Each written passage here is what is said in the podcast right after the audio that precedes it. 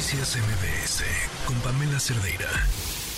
Vámonos a lo que nos trae ya así un pie sobre las vacaciones. Tengan cuidado en qué aguas van a meter su cuerpecito, porque no todas son saludables para estarse metiendo a nadar y demás. Nos acompaña en la línea el maestro Juan León Ojeda, director ejecutivo de Evidencia de Riesgos de la COFEPRIS. Gracias por acompañarnos. Muy buenas tardes. Hola Pamela, buenas tardes. y buenas tardes aquí a tu auditorio. ¿A dónde no nos podemos meter a nadar? Gracias. Mira, eh, te comento brevemente. Eh, COFEPRIS lleva a cabo la coordinación del monitoreo de la calidad del agua de las playas. ¿Esto con qué fin? Pues para identificar si hay presencia de, sobre todo, algunas bacterias que pudieran representar algún riesgo para la población. Entonces, esto lo hace eh, semanas previas antes de que inicien las vacaciones y eh, eh, lo hace en coordinación con los estados, se toman muestras del agua, se analizan en laboratorio y se obtienen ciertos resultados. En este ejercicio para las vacaciones que acaban de iniciar, eh, llevamos el ejercicio de muestrear 254 playas en 16 entidades federativas. De estos, identificamos que hay seis playas eh, que rebasaron estos límites permisibles eh, que pues, básicamente nos indican que el agua pudiera representar un riesgo para la población. Son dos playas que están ubicadas en Chiapas, que es la playa Linda y Escolleras, que están en, Tapachula. Eh, en Baja California también salió Tijuana y Rosarito 1. Eh, y en Sinaloa, Olas Altas, que está en Mazatlán, y en Tabasco, eh, la playa El Bosque.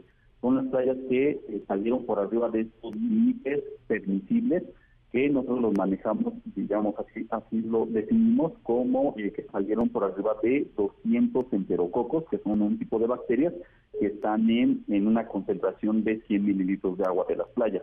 ¿Es el, tipo de bacteria presente en las heces? Eh, pueden estar presentes en las heces, en diferentes este, eh, áreas. Este, sí, se pueden presentar sobre todo en el, en el tracto gastrointestinal. Ahora, eh, ¿Coinciden eh, estos resultados con resultados anteriores? Porque me llama la atención, había playas que normalmente estaban que en esta ocasión no, no aparecen aquí. Sí, eh, no, actualmente lo que hacemos es monitorear de forma... Eh, ¿Aleatoria? Pues, no aleatoria, tenemos establecido este programa de manera permanente, se, monitorean una vez por mes estas playas, pero cuando se acercan los periodos vacacionales, obviamente porque la, la población busca ir a estos destinos, lo, lo coordinamos y tienen que realizarse entre cinco y seis muestreos en diferentes días este, en estas playas. Entonces hacemos este ejercicio en todas las playas que tenemos eh, en las 17 entidades federativas. Hace rato les decía que solo lo hicimos en esta ocasión en 16 porque en Guerrero, no pudimos llevar a cabo este ejercicio debido a las afectaciones por el, huracán. Eh, Pero el año pasado, por ejemplo, eh, para, este tipo de, vacación eh, o periodo vacacional, ¿cuántas playas eh, tuvieron detectadas fuera de los límites? Dame un segundo, estoy corroborando el dato, ahorita te confirmo cuántos tuvimos, tuvimos en, el periodo previo. Ah, perfecto. Bueno, y, y, mientras está ese dato también, aprovecho para preguntar, ¿esto tiene, esto tiene que ver básicamente con el sistema de descarga que generalmente tienen los municipios, ¿no? ¿O no? Sí, puede ser una de las causas. Eh, habitualmente hay diferentes factores que influyen que una playa esté limpia. Eh, uno de los principales es obviamente el manejo y gestión de los residuos y de la basura. En los municipios tiene que eh, trabajarse ahí y darse un adecuado manejo en la basura pues para que esta no llegue a la playa. Se pueden tener también descargas que tienen algunas este, regiones, sobre todo aquellos destinos turísticos que tienen un desarrollo importante. Este, en ocasiones pueden tener estas descargas de agua sin tratamiento y esto puede estar afectando, contaminando la playa.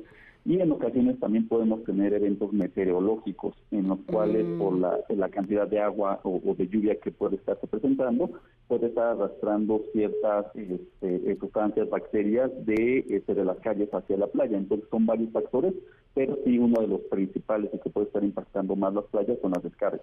Ahora, los únicos riesgos que se detectan son los gastrointestinales. Vaya, sin que esto sea poco, ¿no? que es un tema. Sí, eh, mira, lo que utilizamos es un indicador que establece la Organización Mundial de la Salud. Es un indicador que, eh, eh, como tal, ya demostró con ciertos estudios, con cierta evidencia, que si medimos este indicador es un reflejo de que pudieron haber otras sustancias. Si hay mm. presencia de eh, enterococo, que es una de las bacterias más resistentes a ciertas características, incluyendo el tema de temperatura, el tema de, de, pH, entre otras. Si hay, si hay presencia de ese, quiere decir que hay otros. Entonces es uno de los indicadores que nos habla que la playa está contaminada. Ok, ok, perfecto. ¿Tendrás ya el dato? Digo, era mera curiosidad nada más, a ver si habían Claro, mira, eh, el ejercicio previo fue en verano eh, 2023. Ajá. Este, y aquí tuvimos 14 playas que estaban fuera de, del límite, entonces fueron mayores a las que tenemos este, ahorita. En aquella ocasión tuvimos playas también en el estado de Baja California, tuvimos también playas en Chiapas. Este, todos estos datos los tienen, eh, los pueden encontrar publicados en la página de COFEPRIS. Ahora, se da esta advertencia a la población, pero no se cierra el acceso a estas playas, es decir, la gente igual puede acabarse metiendo. ¿Qué tanto caso le hacen?